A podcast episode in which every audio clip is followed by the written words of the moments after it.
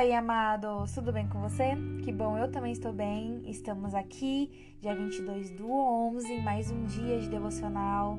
E eu espero que até aqui o Senhor tenha falado com você, tenha ministrado no seu coração, tenha respondido perguntas suas, é, que você tenha aprendido mais com a palavra do Senhor, assim como eu também tenho aprendido aqui desse lado. Amém?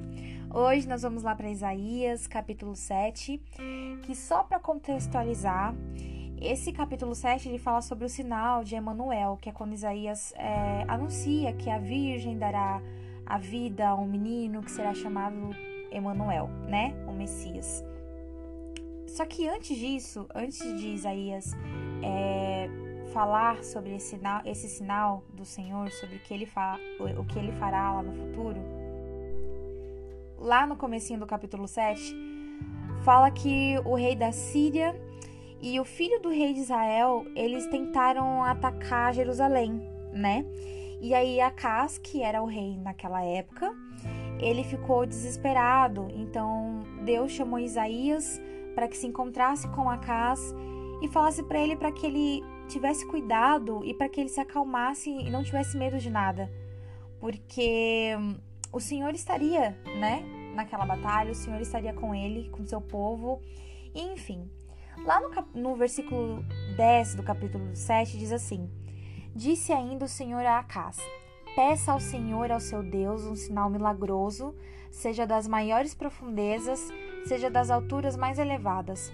Mas Acás disse: Não pedirei, não porei o Senhor à prova.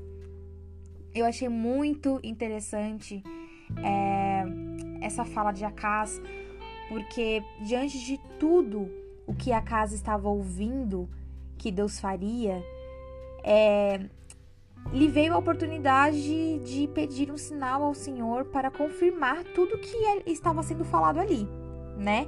Então, ele ouviu tudo aquilo que Deus mandou que Isaías falasse para Acas e chegou um determinado momento da conversa que ele teve a oportunidade de pedir um sinal Tipo, ah, Senhor, se é isso mesmo, então me dá um sinal. Se é isso mesmo, então me prova. Faça isso, para que eu entenda que é isso que o Senhor quer, que é isso que o Senhor vai fazer também. Mas ele escolheu não colocar o Senhor à prova, apenas acreditar que o que foi dito se cumpriria.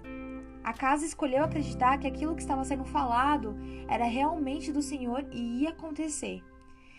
E isso é muito interessante porque eu comecei a pensar nas diversas vezes que estamos em alguma situação que nos deparamos com um determinado problema, uma, uma determinada aflição, um determinado desafio, e sempre que nós temos a oportunidade, nós queremos colocar Deus à prova.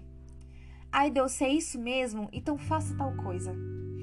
Ai, Deus, se é, se é essa sua vontade, então me prova, me mostra.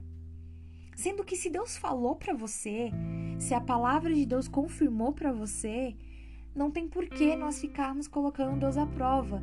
Nós queremos excesso de sinais para confiar naquilo que já é uma verdade. Nós queremos que a todo momento, a todo instante, Deus prove que está conosco, sendo que a maior prova do seu amor e a maior prova de que as suas promessas sobre as nossas vidas irão se cumprir é que ele entregou o seu único filho para morrer por mim e por você na cruz. Então, todas as vezes que nos vier a dúvida de que se Deus realmente está conosco, que a nossa atitude não seja pedir uma prova, um sinal para Deus, mas seja acreditar que Ele tem o melhor.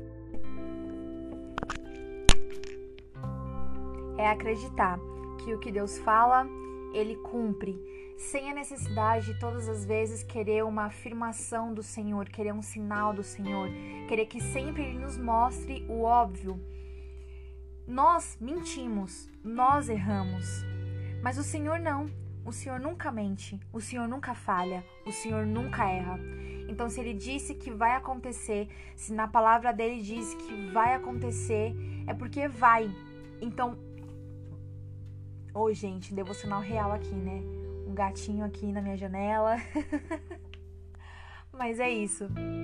Então, que todas as vezes nós possamos ter a certeza de que Deus fará aquilo que Ele diz que irá fazer e que nós principalmente temos a certeza de que somos amados.